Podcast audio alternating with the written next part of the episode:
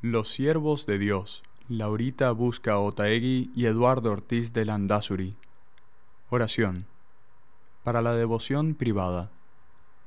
Dios Padre Misericordioso, que concediste a tus siervos Laurita y Eduardo la abundancia de tu gracia para que vivieran las virtudes cristianas en el cumplimiento de sus deberes familiares y profesionales. Haz que yo sepa también como ellos ser un instrumento de paz y alegría en el mundo. Dígnate glorificar a tus siervos y concédeme por su intercesión el favor que te pido. Pídase. Así sea. Padre nuestro, Ave María, Gloria.